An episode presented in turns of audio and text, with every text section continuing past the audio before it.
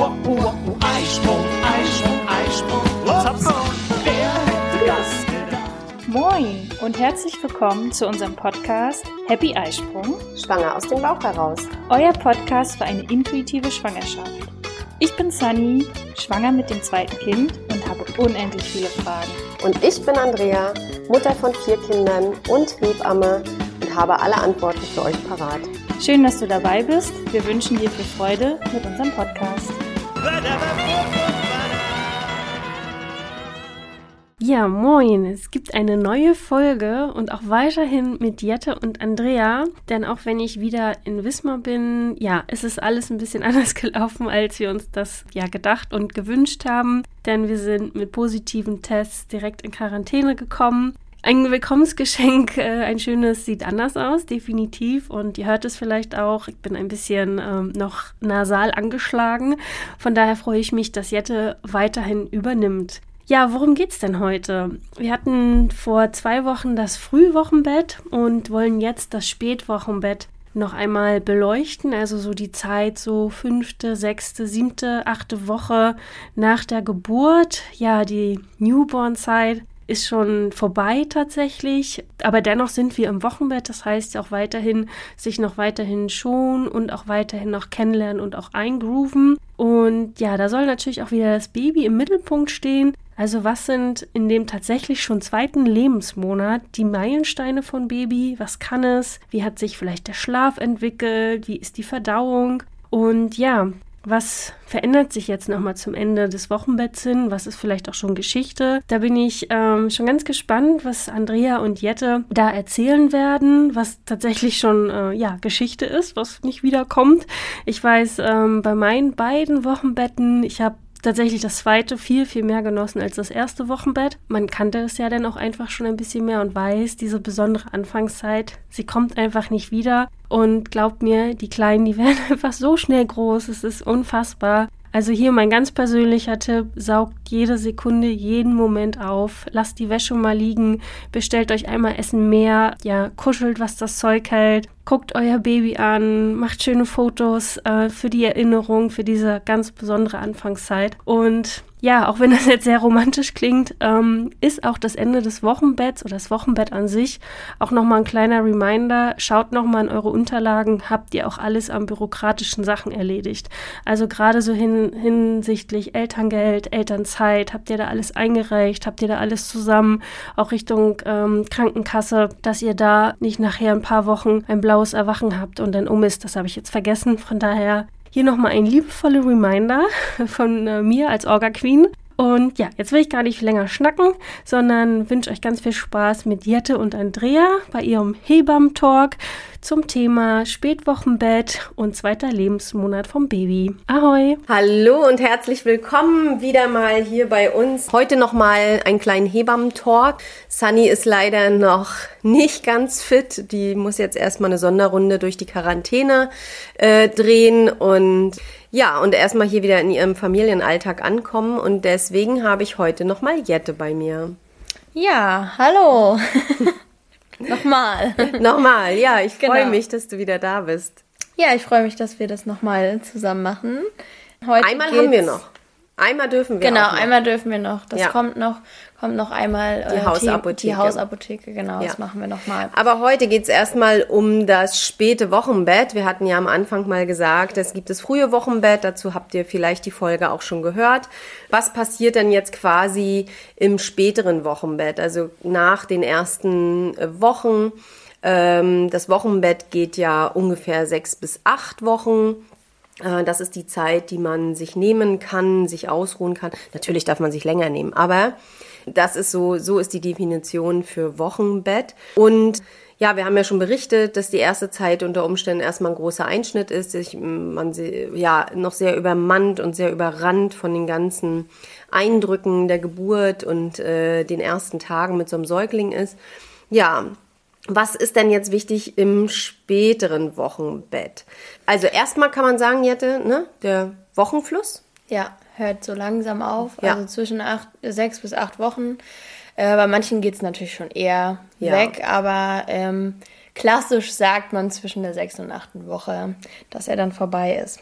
Ich finde ja auch irgendwie, ähm, alles wird mehr so Realität. Mhm. Ähm, ich finde so, die ersten vier Wochen, das war so. Weiß ich Waren nicht, wir in so einer Wette- Watteblase. Ja, ja. Mhm. es war alles noch gar nicht so real. Manchmal wacht man morgens auf und denkt so, oh ja, krass, ich habe jetzt hier so ein kleines Kind, ne? Ja. Genau. Man kann es besser greifen. Ne? Ja, genau. Aber ähm, das liegt vielleicht auch ein bisschen daran, dass man so langsam seine Mauern auch wieder aufgebaut hat, dass man wieder ähm, bisschen stabiler ist, nicht mehr bei äh, ja bei jedem vielleicht nicht so interessanten Kommentar gleich anfängt zu weinen sondern wieder ein bisschen mehr gefestigt ist, auch ein bisschen gefestigter in seiner Mutterrolle. Ne? Liegt ja auch einfach daran, dass die Hormone sich so langsam regulieren. Ja. Ne? Gerade wenn der Wochenfluss aufhört, sagt man ja, dass die Hormone dann auch wieder sich ein bisschen einpendeln. Durch Stillen natürlich gibt es noch einige Hormone, die noch etwas bleiben. Ja. Äh, und auch das macht ja irgendwas mit einem, aber mehr so die Schwangerschaftshormone, die man noch hatte, die letzten und so weiter. Genau. Ja.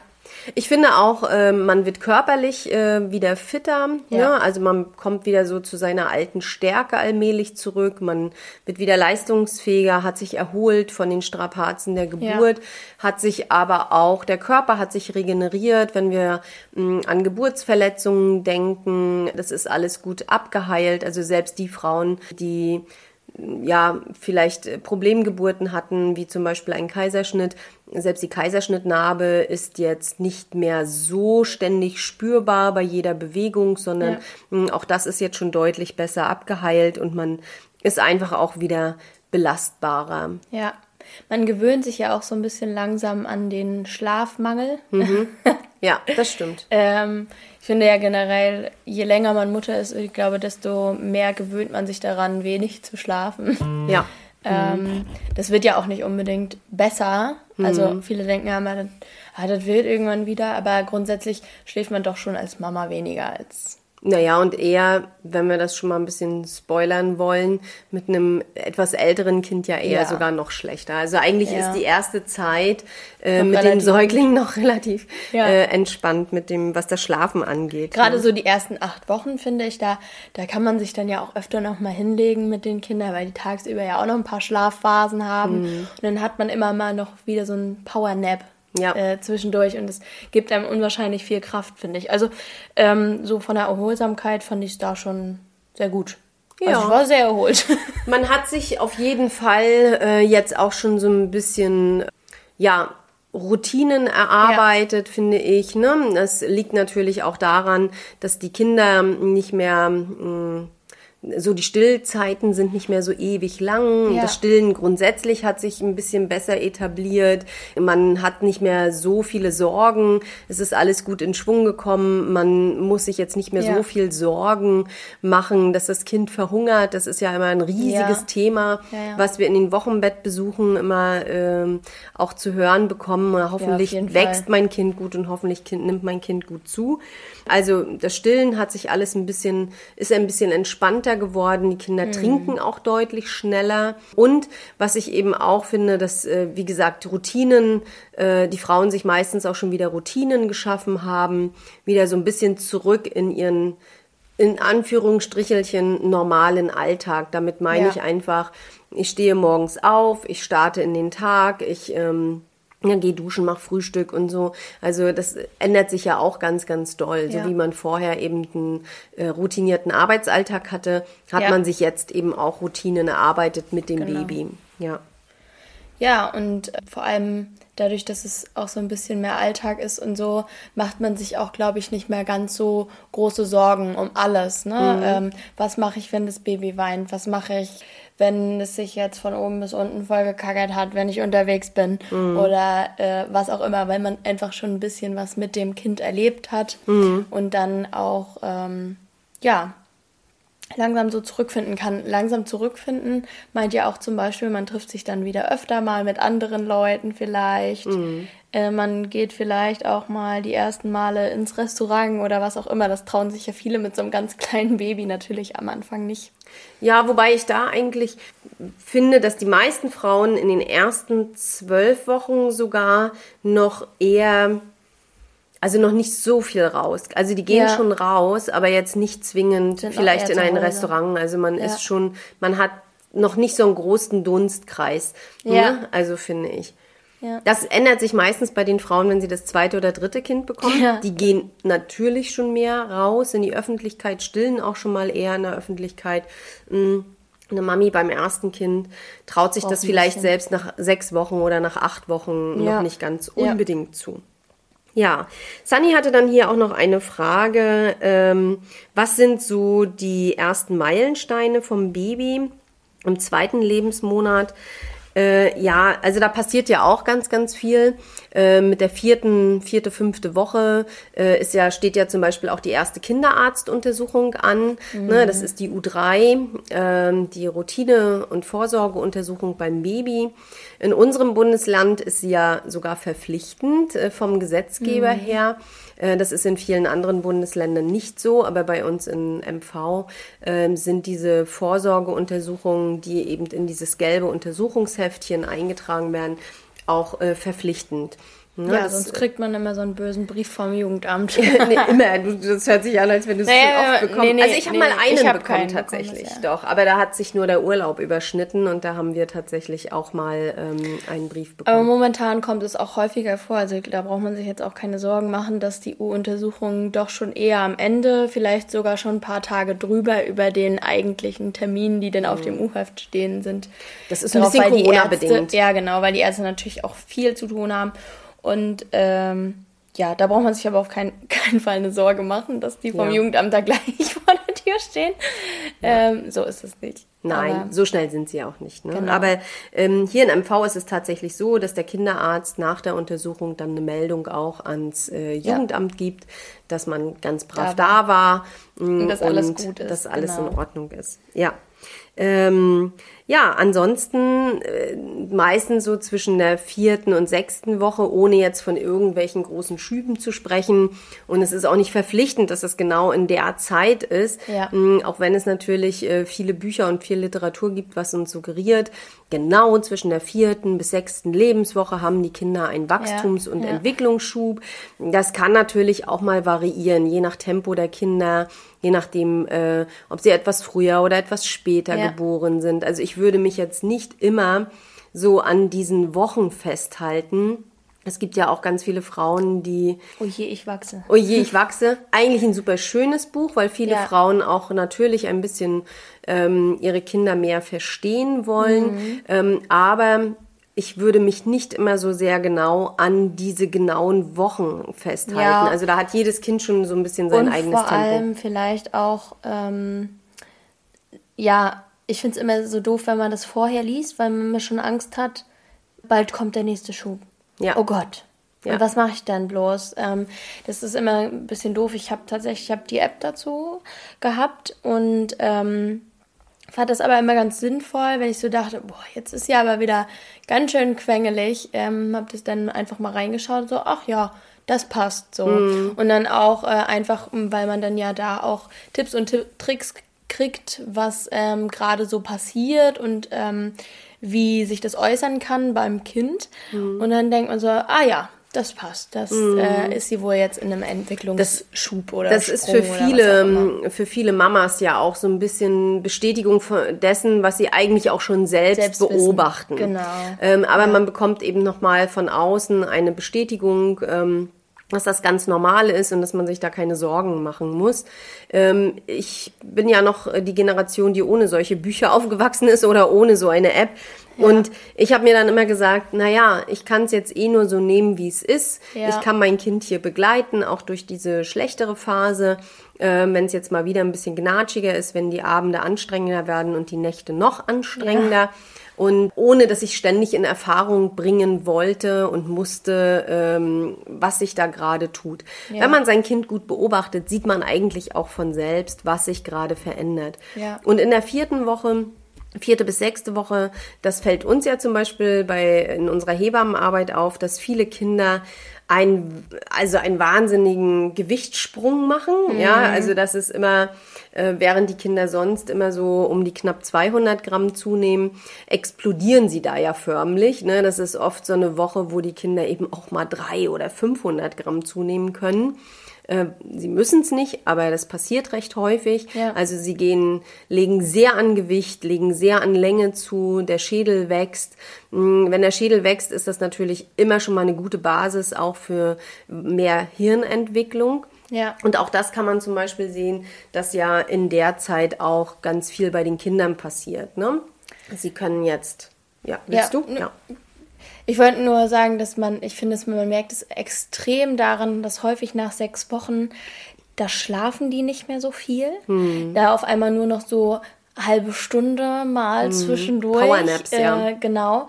Und sie werden extrem wach, finde ich, Ja. auf einmal, nehmen extrem viel auf. Hm. Ähm, ich glaube, ich war ja damals mit Malia, glaube ich, das erste Mal mit sechs Wochen beim Müttercafé und man hat es so extrem gemerkt. Sie war dann wirklich die ganze Zeit voll aufmerksam, Mhm. hat sich alle Kinder genauestens beobachtet. Mhm.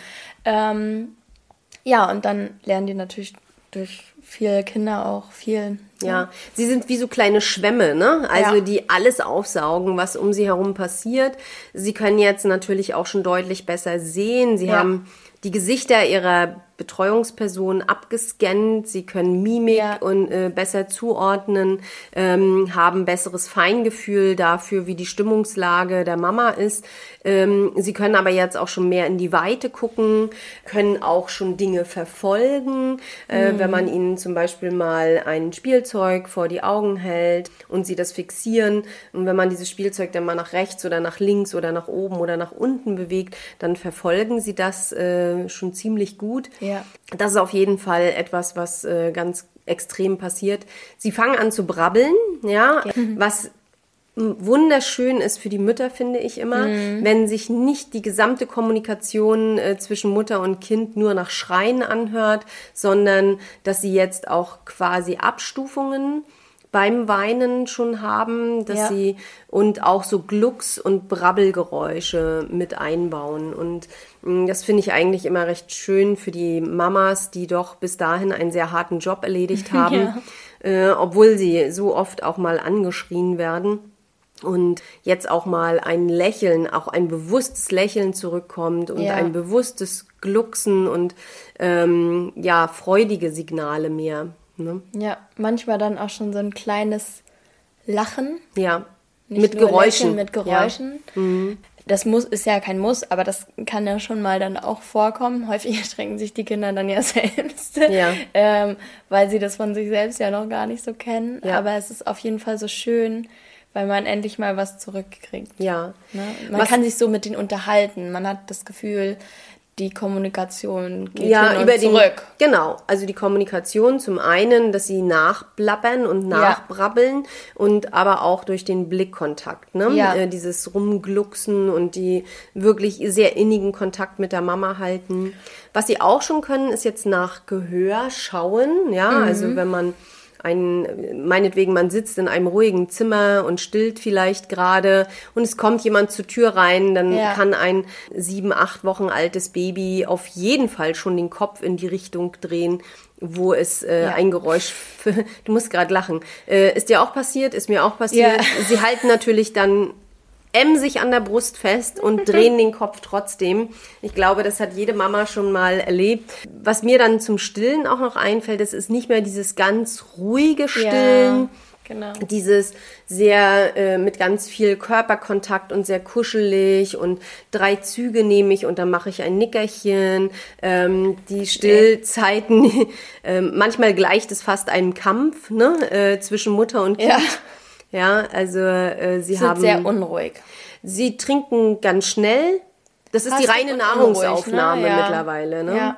Und dann zwischendurch nochmal hier gucken, was ist hier los und was ist hier los. Und wenn man irgendwo in der Öffentlichkeit stillt, wir hatten es heute nämlich gerade das Thema, dann funktioniert das sowieso dann langsam nicht mehr ganz so gut, weil die meisten sich einfach total ablenken lassen, weil sie eben alles andere mitbekommen wollen. Ja, weil sie auch natürlich sehr neugierig darauf Ja. sind, ihre Welt zu entdecken. Ne? Also wenn Frauen da Schwierigkeiten haben mit dem Stillen, kann man nur die Empfehlung geben, zieht euch zurück in einen etwas ruhigeren Ja. Raum, wo das Kind nicht so viel Ablenkung erfährt. Und was die Kinder in dem Alter auch noch wieder mehr machen, dass sie auf der Brust Mhm. rumhauen, also d- quasi diesen sogenannten Milchtritt, ne? dass sie Ja. mit den Händen gegen die Brust ähm, drücken und sie massieren. Und sowieso ganz viel, finde ich, mit den Armen. Also so Ja. auch äh, durch die Luft wedelnd. Ja. Äh, ich habe so welche nämlich so oft wieder gesehen. Ich fand das so lustig. Ähm, Gerade wenn man unterwegs irgendwo stellt, ne, dann hampeln die ja rum mit den Armen und Beinen. Wahnsinn. Beim Mhm. Naja, weil sie auch. gestresst sind auch, ne? Es Ja. ist passiert so viel drumherum und sie können sich dann nicht so wirklich auf das Wesentliche konzentrieren. Ja. Deswegen kann da einfach nur ein guter Tipp sein, äh, doch schon noch drauf zu achten, um die Kinder auch nicht zu überreizen, äh, in einer ruhigeren Umgebung einfach zu Ja. stillen. Ne? Ja. Dann apropos Hände, sie können jetzt auch schon langsam äh, greifen. Es ist nicht mehr nur durch den Greif, ja auch durch den Greifreflex ausgelöst, aber, Mhm. Aber sie auch fangen auch schon mal an, ähm, die Hand äh, zum Gesicht zu führen, vor das Gesicht, sich ihre Hände anzuschauen. Das passiert jetzt auch schon so mit acht Wochen. Es gibt einige Kinder, die recht flott sind, die auch schon mal anfangen, sich so ein bisschen auf die Seite zu kullern. Ja, äh, die haben dann schnell herausgefunden, dass wenn sie die Beine heben und ihr Gewicht ein bisschen verlagern, dass sie dann auf die Seite kippen. Ja. Ähm, sie werden schon etwas sicherer im Kopf halten, äh, Ja. wenn man sie trägt oder wenn man äh, sie auch in die Bauchlage bringt, was auch ganz, ganz wichtig ist, sie häufig in die Bauchlage zu bringen. Sie trainieren ihre Nackenmuskulatur, sie sind schon, sehen schon deutlich besser im Unterarmstütz aus, also sie können Ja. sich schon besser aufstützen, können schon weiter äh, gucken äh, in den Raum, wenn sie dann ihr Köpfchen heben. Also das sind alles Dinge, äh, die sie jetzt schon richtig, richtig gut können. Und wenn man mal bedenkt, in was für einer sehr kurzen Zeit sie diese Ja. vielen Dinge lernen, ähm, dann finde ich das auch äh, Wahnsinn. Ja, Ne? sowieso. Ja. Ähm, sie sind auch mittlerweile schon ein bisschen besser an die Eltern gebunden, finde ich. Ja, also das natürlich ist das eine Arbeit, die nie endet, äh, eine Bindung aufzubauen bei den Kindern, also ein gutes Fundament für das spätere Leben zu schaffen.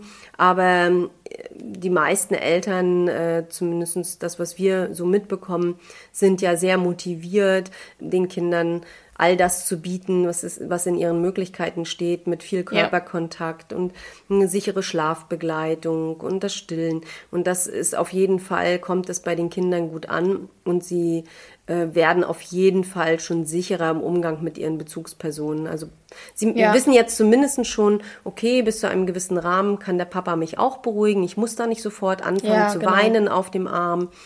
Oder wenn die Mama mich auf den Arm nimmt und mich schon in eine entsprechende Position bringt oder schon anfängt an ihrem BH rumzuzüppeln, dann gibt's gleich Futter. Dann, Mhm. Dann kann man äh, sich ne? schon mal ganz langsam beruhigen. Ja, dann beruhigen sie sich schon ein bisschen. Also da merkt man schon, dass sie auch zum Teil schon zuordnen können, ah ja, alles klar, für dieses Problem ist meine Mama zuständig, für Ja. ein anderes, da kann der Papa vielleicht besser. Ja. Also man merkt, dass sie schon auch sicherer werden im Umgang mit ihren Betreuungspersonen. Genau, deshalb auch ja diese Abstufung des Weinens, Mhm. äh, weil sie ja wissen, okay, es kommt wahrscheinlich gleich jemand, dann brauche ich ja jetzt mir nicht alle Mühe äh, Mhm. machen und lauthals rumkrakeelen quasi, sondern man kann ja erstmal anfangen zu meckern. Ja, genau. Ne? Ja. Also, genau. Dann ähm, finde ich auch, dass sie mit der Verdauung schon deutlich besser klarkommen, Ja. dass sie mit, ich sage jetzt mal so ein acht Wochen altes Baby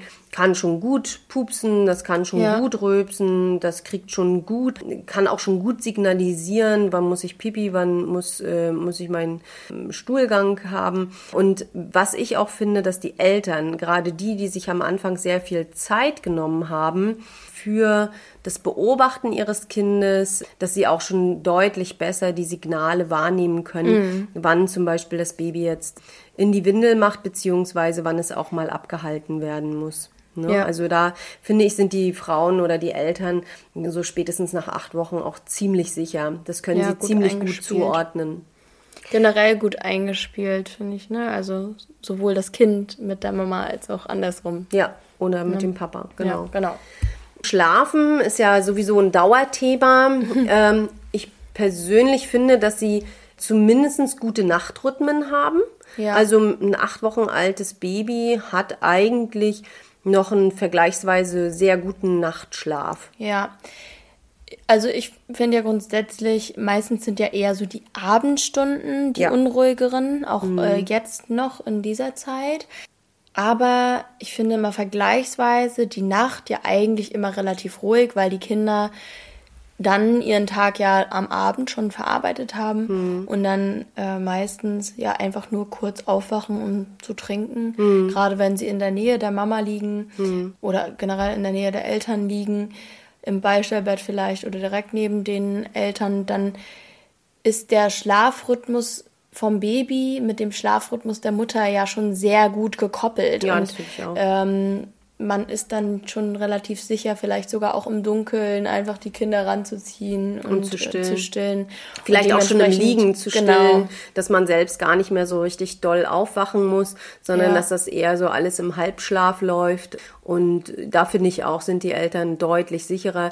Die Väter oftmals ähm, kriegen es gar nicht mehr so richtig mit, Nee. wann das Kind gestillt wird. Ähm, ein bisschen anstrengender, finde ich tatsächlich, ist die Abendzeit. Ja. Ne? Aber das war auch im ersten Monat schon so, ähm, dass die Abendstunden so von 18 bis 23 Uhr immer recht anstrengend sind Ja. und sehr, sehr viele Nerven kosten. Und dass tatsächlich so ein kleiner Säugling echt zwei erwachsene Menschen ähm, extrem beschäftigen kann. Ja, Ähm, wichtig ist immer, dass man um diese Zeit wissen muss, dass man vielleicht auch schon langsam anfängt, äh, gewisse Abendrituale äh, einzuführen. Natürlich mit Geduld und langsam und sanft, aber oft geben die Rituale auch ein bisschen Halt und ein bisschen mehr Sicherheit. Ja. Zum einen dem Baby. Und zum anderen aber auch den Eltern, wenn sie einfach ein gewisses Abendprogramm abspulen. Das beste Beispiel dafür ist zum Beispiel ähm, der Wickelplatz. Am Anfang Ja. ein ganz, ganz frisches, äh, ganz, ganz frischer Säugling, die hassen den Wickelplatz, die brüllen, wenn sie Ja. an- und ausgezogen werden. Ein sechs bis acht Wochen altes Baby weint kaum noch beim An- und Ja. Ausziehen. Die haben sich mittlerweile daran gewöhnt, die wissen ganz genau, was kommt. Die wissen auch, dass wenn sie auf den Wickelplatz gelegt werden, dass dann mit ihnen auch kommuniziert wird, dass da ein bisschen rumgedallert wird, ein bisschen gespielt wird. Und sie haben sich einfach an diese Routine, Wickelplatz, anziehen, ausziehen, waschen, haben Ja. sie sich einfach auch gewöhnt. Und deswegen ähm, können wirklich solche Abendrituale auch helfen, dem Kind da ein bisschen mehr Sicherheit zu geben. Aber andererseits sind eben diese Abendstunden auch immer der Zeitpunkt, wo die Kinder den ganzen gesamten Tag, alles, was sie neu gelernt haben, alles, was sie an neuen Eindrücken gewonnen haben, verarbeiten sie in dieser, in diesem kurzen Slot. Und wenn sie dann aber auch alles erzählt haben, was sie erlebt haben, weil letztendlich ist das Weinen des Babys nur seine Sprache. Sie haben noch keine Wörter. Und wenn sie dann alles ihren Eltern erzählt haben, was sie den ganzen lieben langen Tag gelernt haben, dann fallen sie ja eigentlich auch in einen guten Schlaf über die Nacht. ja. Natürlich mit Aufwachphasen, wenn sie trinken müssen, aber grundsätzlich ja. Aber man sagt ja auch, also ähm, das nur noch mal kurz am Rande, durchschlafen heißt ja auch nicht, dass sie am Stück sechs Stunden schlafen, sondern es heißt, wenn sie keine großartigen Wachphasen haben, also nur kurz andocken zum Trinken oder nur kurz die Flasche nehmen zum Trinken, dann ist das Durchschlafen. Und wenn man davon ausgeht, ja, dann hat man ja von Anfang an durchgeschlafen. Also kann man mal, ist bei den meisten Babys, glaube ich, auch einfach so. Ja, Klar wacht man nachts auf, weil man das Mhm. Kind natürlich stillt oder weil man die Flasche geben muss, aber grundsätzlich beruhigen die sich ja auch dann relativ schnell ja. nachts. Die schlafen dann einfach auch schnell weiter. Genau. Und da gibt's auch entgegen der Mythen keinen Unterschied zu Stillkindern Still- oder Flaschenbabys, Flaschenbabys. Also das Schlafverhalten ist da genau das gleiche. Die haben genauso in der Nacht ihre Flaschenmahlzeit, wie ein Ja. Stillkind auch die Stillmahlzeit. Ja. Es ist sogar eher umständlich für die Mamis, die die Flasche geben, weil die muss zubereitet werden, die muss geholt werden ne? Ja. und so weiter. Gut. Ja, und dann ist noch der Ta- Tagschlaf vielleicht auch zu erwähnen. Am Tag sieht es jetzt natürlich auch ein bisschen anders aus, während äh, ich sag mal in den ersten vier Wochen der Großteil des Tages noch vom Schlafen bestimmt war und die Kinder oftmals durch quasi das Einschlafstillen oder überhaupt durch die Stillmahlzeit immer sehr schnell und sehr leicht auch noch in den Schlaf Ja. gefunden haben, ändert sich das ganz schlagartig, so ab der sechsten Woche. Mit einmal haben sie nicht mehr so lange Schlafphasen, sie haben viel mehr Wachphasen, ähm, haben viel mehr Slots, wo sie auch ähm, beschäftigt werden wollen äh, durch Tragen, durch kleinere Spiel- oder Massageeinheiten, Bewegungseinheiten. Also sie lassen sich jetzt nicht mehr so wahnsinnig viel einfach hinlegen, Ja. ablegen äh, und bespaßen sich dann alleine. Ich sage jetzt mal, ein Baby, was vielleicht äh, so drei Wochen alt ist, das lässt sich durchaus auch noch mal hinlegen und guckt ein wenig in die Weltgeschichte umher. Das kann man mit einem sechs Wochen alten Baby ziemlich begrenzt nur machen. Also Ja. denen wird schnell langweilig. Sie wollen häufige Positionswechsel. Sie wollen interagieren mit äh, der Mama, mit dem Papa. Sie freuen sich über soziale Kontakte. Aber es ist natürlich auch ein, äh, ein schmaler Grat. Ne? Ja. Was ist noch gut für mein Kind und, was wird zu viel? Genau. Äh, da muss man sich auch langsam rantasten. Und auch da gilt wieder, jedes Baby ist einzigartig und es gibt Kinder, die äh, brauchen sehr viel Interaktion und die äh, können sehr viel in sehr kurzer Zeit aufnehmen. Ähm, und äh, das stresst sie auch nicht. Und dann gibt's aber auch ganz andere Kinder, die recht sensibel sind, die schnell überreizt sind, äh, Ja. die nur einen sehr kurzen Geduldsfaden haben. Und äh, es gibt auch einige Kinder, die zum Beispiel auch nach acht Wochen noch nicht richtig angekommen sind auf dieser Ja. Welt, die wirklich noch zu tun haben mit sich, mit ihrem Umfeld, ähm, ja, die noch nicht sich so sehr sicher fühlen. Ne? Ja. Da sind sie halt sehr, sehr unterschiedlich. Aber äh, es fällt ihnen einfach auch schwerer am Tag in den Schlaf zu kommen. Und ich hatte damals, also ihr seid ja nun schon recht alt, recht alt hört sich auch an, aber mh, ihr seid ja nun schon alle deutlich über 20, erwachsen. Und ehrlich gesagt hätte ich mir solche Informationen früher auch einfach gewünscht, weil ich hatte das Gefühl, gerade bei meinem ersten Kind, äh, dass ich den ganzen Tag versuche, dieses Kind irgendwie in diesen zu Schlaf zu bringen. Und es hat mich echt gestresst, weil ich immer an mir gezweifelt habe als Mama, dass ich, dass ich irgendwas nicht richtig mache, warum dieses Kind jetzt nicht schläft oder warum der äh, dann so auch so unzufrieden ist, dass ich ihm nicht genüge. Und Ja. äh, das ist es aber gar nicht. Aber man muss ja auch mal sagen, dass ähm, der Schlafbedarf von Kindern ja wirklich unfassbar unterschiedlich ist. Also es ist halt so, ähm, es gibt Kinder, die haben einen Schlaf Tagesschlafbedarf insgesamt von 14 Stunden und es gibt Kinder, die haben einen Tagesschlafbedarf von 20 Stunden. Ja. Und das, ähm, da kann man tatsächlich die Kinder ja auch sehr wenig vergleichen.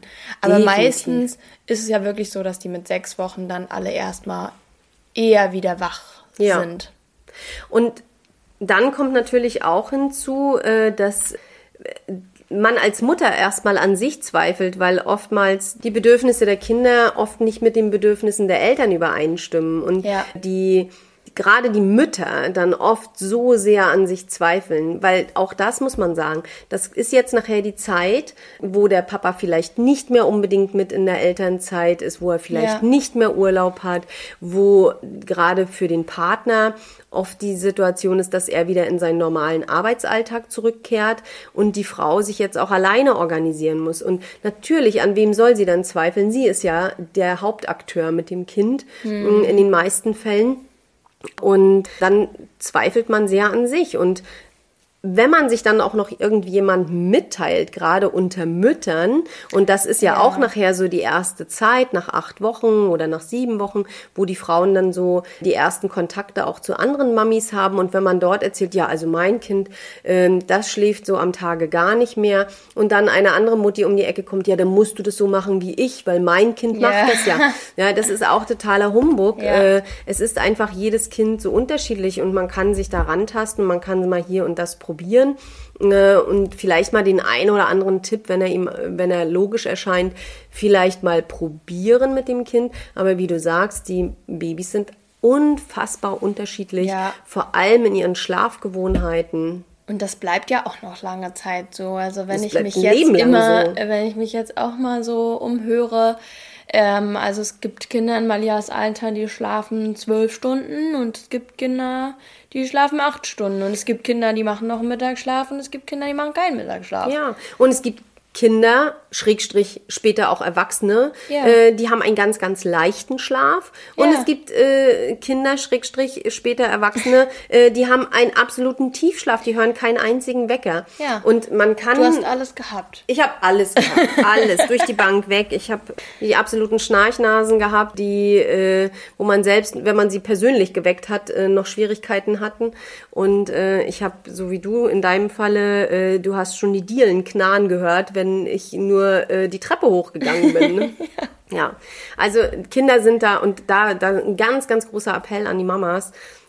Vergleicht nie die Kinder beim Schlafen. Es gibt auch Kinder, die mögen schnell alleine, ja, grundsätzlich nicht vergleichen. Es gibt auch Kinder, die schlafen schnell gerne alleine. Ja. Und es gibt Kinder, die brauchen noch ewig äh, die Mama in der Nähe oder den Papa. Die mögen Obwohl überhaupt nicht gerne ja alleine sagen muss, schlafen. der Großteil der Kinder schläft nicht gern alleine. Nein. Also Und vor allem nicht in diesem ich find's Alter. immer, fand es immer so lustig, wenn man die in der Praxis gesehen hat und dann war so ein Kind von 20 aus der Krabbelgruppe. Ja, nee, mein Kind schläft immer allein ein. Oh, Mensch, dann hast du es gut getroffen. ja, Und dann beim zweiten Kind, dann kriegt man die Rechnung. ach, das, ich, das würde ich jetzt nicht unterschreiben. Häufig. Ja, dann sind, ja, weil die einfach so unterschiedlich sind, die Kinder. Ah. Ja, Kinder Dann sind kriegt man, extrem Man kriegt meistens nicht noch ein Kind, was super, Genauso super toll ist. schläft. Ja. Genauso toll schläft. Man kriegt auch meistens nicht noch ein zweites Kind, was super doof schläft. also, also man wird ja aber auch, das muss man auch dazu sagen, dass man als Mama immer sicherer wird und sobald man anfängt, sich nicht immer selbst die Schuld für alles zu geben Ja. oder ins Zweifeln zu kommen, ob man seinem Kind jetzt genügt und ne, sobald man anfängt, die Dinge so zu nehmen, wie sie sind äh, und so zu akzeptieren und vor allem sein Kind so zu akzeptieren, dann wird's auch besser. Ja, Ja. also äh, man kann viel Stress für sich auch Stress vermeiden, wenn man nicht alles hinterfragt und einfach sein Kind gerade in dieser am Anfang noch sehr unberechenbaren Zeit so Ja. nimmt, wie es ist. Ich finde, da merkt man halt aber auch äh, so generell entspannte Eltern, entspannte Kinder. Und es ist ja wirklich so, also wenn man sich damit nicht so doll stresst, dann sind die Kinder auch nicht so gestresst, weil den Stress, den wir haben, den merken die Kinder als allererstes. Ja, Babys haben äh, extrem feine Antennen für ihre Mütter und äh, das bleibt auch durch das ganze Kindheitsalter, dass, dass die einfach extra, die haben die ersten vier Wochen nichts anderes gemacht, als unser Gesicht gescannt und die wissen Ja. ganz genau, wenn der Mundwinkel hängt, dann ist die Stimmung nicht so gut ähm, oder wenn der Puls etwas höher geht, ja. Hinzu kommt, dass natürlich die Stillmamis ja auch äh, über die Muttermilch ein erhöhtes Stresshormon ausschütten mh, und die Kinder schon dadurch auch sehr gestresst sind. Also Ja. je weniger man Stress man sich da macht, es ist natürlich schwer beim ersten Kind, Ja. aber trotzdem kann man immer nur raten, ruhig bleiben, entspannt bleiben, nicht zu viel nach rechts und links horchen, nicht zu sehr vergleichen, sondern sein Kind so zu akzeptieren, wie es ist. Genau. Ja? Auch das muss ich sagen, finde ich gerade, wenn die Kinder ein bisschen älter werden, ja sehr schwierig, ne? sich Mhm. da von anderen nicht stressen zu lassen, weil es kommen ja dann doch Naja, ich find- Kommentare von links und rechts und von allen Verwandten. Die haben alle was zu der Situation zu sagen. Mhm. Aber auch das sollte man nicht immer, finde ich, für voll nehmen. Mhm. Also weil man sich und sein Baby einfach am allerbesten kennt. Mhm. Kein anderer kann dir Tipps und Tricks geben, die jetzt für dein Baby helfen, Mhm. weil sie das nicht ansatzweise so gut kennen. Deswegen Ja. finde ich es immer sehr schwierig, wenn andere um eine Ecke kommen und sagen, ja, hast du nicht schon mal das und das versucht? Ja. Und die Eltern denken sich so, ja, denkst du, ich bin Oder- auf den Kopf gefallen oder was? wir haben unserem Kind immer das und das gegeben und Ja. äh, dann hat es super geschlafen. Ja. Ne? Also das sind auch so immer so Tipps.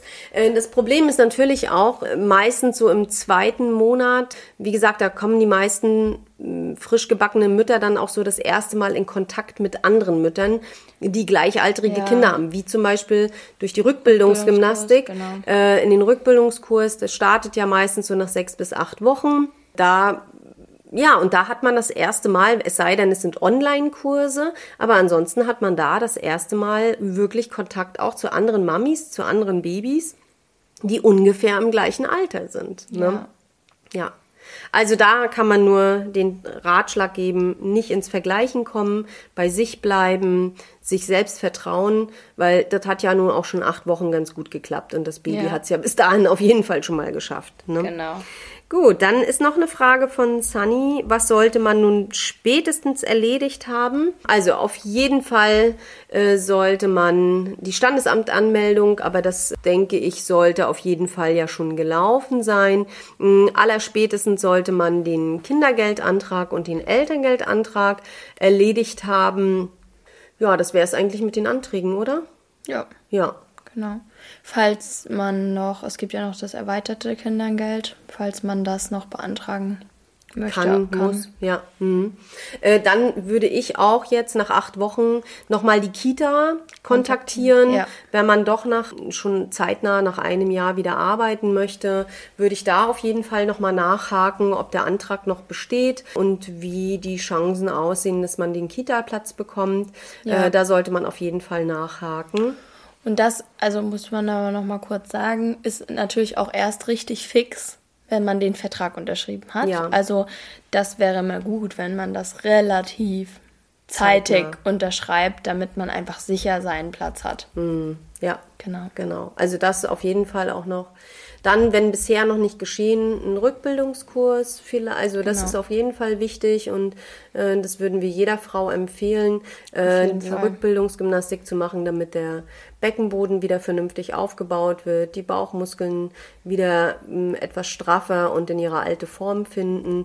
Und ja, und ich finde es grundsätzlich auch ganz schön, mal Kontakt, Kontakt zu zu anderen anderen Müttern Mamas, zu ja. haben und auch mal zu sehen, hey, da läuft auch nicht immer alles total perfekt und äh, jeder hat so sein Päckchen zu tragen als Mama und jeder erledigt da einen Fulltime-Job und stößt hier und da mal an seine Grenzen.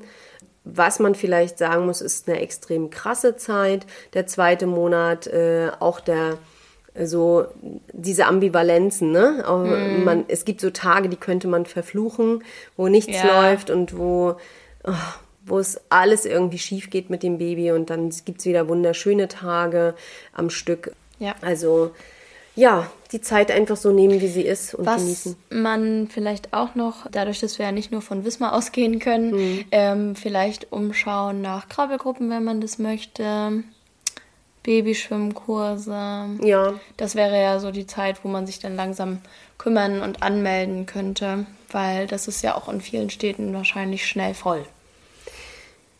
Wenn, oder es gibt die Angebote gar nicht, Ja, ne? Das genau. muss man natürlich auch schauen. Ähm, aber ich finde auch auf jeden Fall, wenn man die Möglichkeit hat, Kontakt zu finden zu anderen Muttis, Ja. ähm, dann ist das auf jeden Fall sehr sinnig. Ja. Ne? Einfach, dass die Kinder in Kontakt kommen mit anderen. Kindern auch. Ja. Auch wenn sie nicht so unbedingt viel mit anderen Kindern spielen. Nicht, aber sie äh, schauen aber sie ganz schauen viel zu viel anderen ab auch. Kindern. Ja. Gerade von Älteren schauen sich die meisten ja, Ja. auch ganz, ganz viel ab. Von uns können sie das nicht. Von Nicht uns so- lernen sie nicht so gut. Ja. Also wenn wir denen jetzt vorkrabbeln, dann können die das nicht irgendwie realisieren. Deswegen von anderen Kindern lernen sie am besten. Ja. Ja, dann haben wir es eigentlich. Fällt dir noch was ein, Jette? Nein. Also, es ist eine aufregende Zeit. Ja, Der es bleibt zweite immer Monat. noch aufregend. Es bleibt noch aufregend. Und es wird noch aufregender. Aber dazu erzählen Ja. wir euch dann in einer der nächsten Folgen noch viel mehr. Genau. Ja, sehr schön, dass ihr wieder dabei wart, dass ihr uns wieder ein bisschen gelauscht habt, dass wir auch immer so tolles Feedback äh, von euch bekommen. Da freuen wir uns sehr drauf und das ist der Grund, warum wir diesen Podcast auch machen. Vielen Dank, Jette, dass du wieder dabei gerne. warst. Äh, dann tschüss und ahoi. Tschüss. Wir freuen uns, dass du auch heute zugehört hast. Wir hoffen, du konntest auch aus dieser Folge interessante Impulse mitnehmen. Gib uns gerne Feedback oder stelle uns weitere Fragen an Frage at happy-eisprung.de oder schau gerne auch in unserer Facebook-Gruppe vorbei. Die heißt Schwangerschaft, natürlich gesund, glücklich wir. Bis zur nächsten Folge, wenn es wieder heißt Happy Eisprung. Schwanger aus dem Bauch heraus. Ahoi!